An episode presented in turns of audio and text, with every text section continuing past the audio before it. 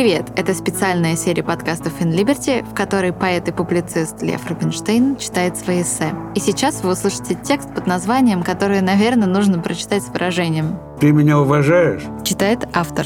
Тема уважения-неуважения и вообще-то служит постоянным фоном практически всех общественно-политических толковищ. Но время от времени она вдруг окрашивается в яркие цвета и становится едва ли не главной. Например, эта тема время от времени вырывается вперед в процессе разговоров на внешнеполитические темы затевая или уже осуществляя те или иные крупные или мелкие пакости на так называемой международной арене, обычно говорят, пора дать понять, что с нами нельзя не считаться. Надо вернуть к себе былое уважение. В контексте этих разговоров совершенно очевидно, что под уважением понимается исключительно страх и больше ничего. Вечные, не тускнеющие с годами и веками формулы «бьет, значит, любит» и «боится, значит, уважает» вновь и вновь наглядно актуализируются в общественном или персональном сознании. В наши дни категория уважение перенесена в пространство уже внутренней политики, где пытается окончательно расправить плечи и обзавестись респектабельным юридическим статусом. К уважению мы еще вернемся, обещаю. А пока по бессознательной для себя филиации идей это я цитирую Льва Толстого из «Войны и мира», мне захотелось сказать несколько слов совсем, казалось бы, о другом, о так называемом русском пьянстве, как источники особого фольклора и о родном нашем языке, как территории хотя бы относительной свободы. Сейчас как-то уже не так. А вот в годы моего детства и юности пьянство было важной, можно даже сказать, судьбоносной темой. Ну, уже хотя бы потому, что тогда действительно очень много пили. Мои родители утверждали, что до войны так не пили. Вполне возможно и вполне объяснимо. С войны многие возвращались законченными алкоголиками. В общем, все мое детство прошло под говор пьяных мужиков. Я хорошо помню, как у расположенной недалеко от нашего дома заводской проходной в дни аванса и получки собирались толпы женщин, чтобы немедленно прямо у ворот отнять у мужей деньги. Я хорошо помню мамин рассказ о том, как она ехала в автобусе, и как в этом автобусе орал благим матом и приставал к пассажирам сильно пьяный мужик, и как она громко возмутилась, и как одна из сидевших рядом с ней женщина укоризненно ей сказала, «А твой, что ли, не пьет?» Я помню бесконечные истории про какого-то Володьку Силаева из соседнего двора, который по пьяному делу попал под поезд. И про какого-то хирурга «Золотые руки», который после каждой операции так напивался, что с трудом добирался до дому, а однажды его все-таки нашли мертвым в придорожном кювете. Я помню очень пьяного, но преувеличенно вежливого, как это и бывает иногда с сильно пьяными людьми, человека, встреченного мной около старого здания Московского университета. Человек этот спросил, «Простите, вы не скажете, где тут останавливается стой?» Поскольку около университета останавливались на расстоянии друг от друга 10 примерно метров шестой автобус и шестой троллейбус, я решил все же уточнить, вам автобус или троллейбус, спросил я. Большое спасибо. С чувством неподдельной благодарности сказал прохожий и пошел дальше.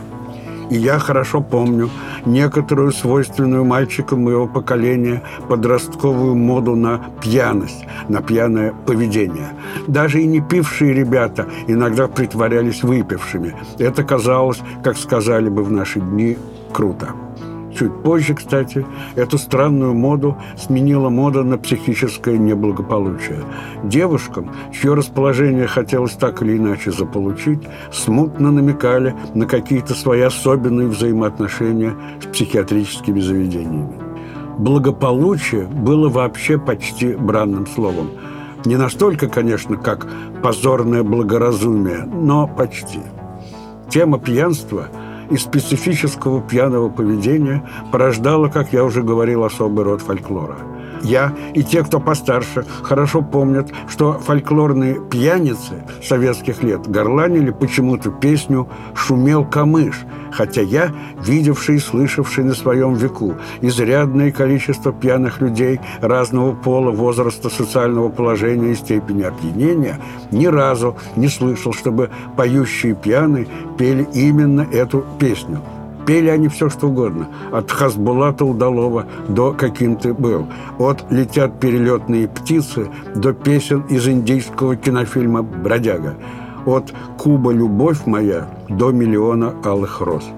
И никогда, слышите, никогда не было никакого шумел камыша. Но все вокруг, тем не менее, упрямо повторяли на все лады типовые шутки.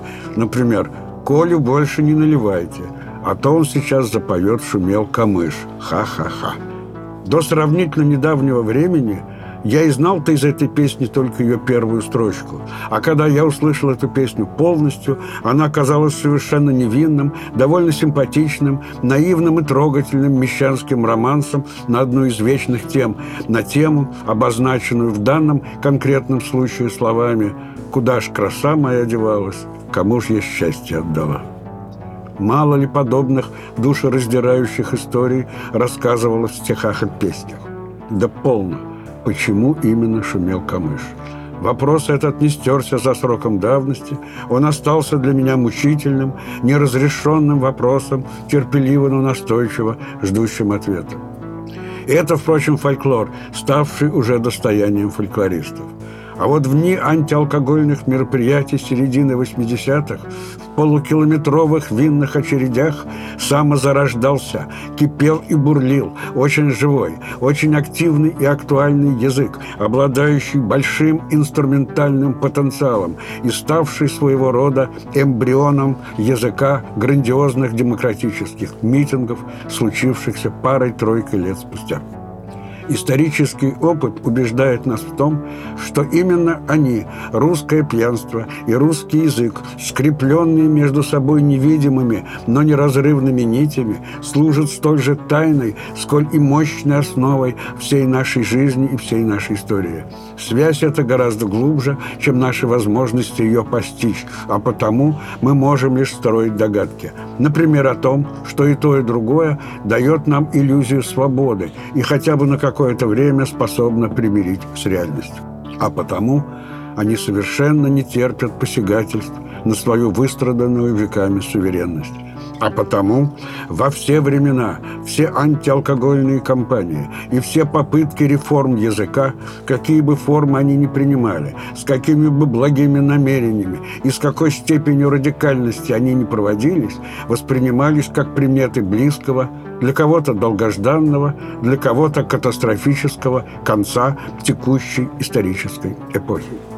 Кроме песни «Шумел камыш» существовала в этом особом пьяном фольклоре не менее, а может быть и более устойчивая формула, выраженная риторическим вопросом «Ты меня уважаешь?» Был даже такой анекдот о том, как идут по улице двое пьяных. Один чуть пьянее, другой слегка потрезвее. Идут, шатаются, один другого как-то кое-как поддерживает. «Вася, ты меня уважаешь?» – спрашивает один другого. «Я тебя, Серега, не просто уважаю», – отвечает второй. «Я тобой горжусь». Это анекдот. А в реальной жизни я, как и в случае с пресловутым камышом, этого якобы ритуального вопроса никогда ни от кого не слышал. Зато он во всей своей красе возник в наши дни. Возник он, казалось бы, в совершенно ином социально-культурном контексте, а вот те самые интонации хорошо различимы. «Ты меня уважаешь? Уважаешь меня, сука? Чё? Не уважаешь? Так я тебе...» Ну, ты понял, короче. Одним словом, российская власть в лице как многочисленных своих институтов, так и отдельно взятых представителей вознамерилась уважать себя заставить. Если бы все они вдруг задумались над значением этой старинной пушкинских времен идиомы, возможно, что в деле принуждения граждан к уважению вели бы себя чуть осторожнее. Но нет, хотят заставить, и лучше выдумать не могут. Может быть, кому-то захочется еще что-нибудь нам с вами приказать. Ну, например, долго жить. Я-то, в принципе, не против. Причем как в прямом, так и в переносном смысле. Другие эссе Льва Семеновича можно найти на сайте inliberty.ru. Если вы живете в Москве или иногда здесь бываете, обязательно приходите на нашу площадку InLiberty Рассвет. На ней мы проводим свои тренинги, курсы, публичные программы, партнерские программы, а иногда даже записываем подкасты.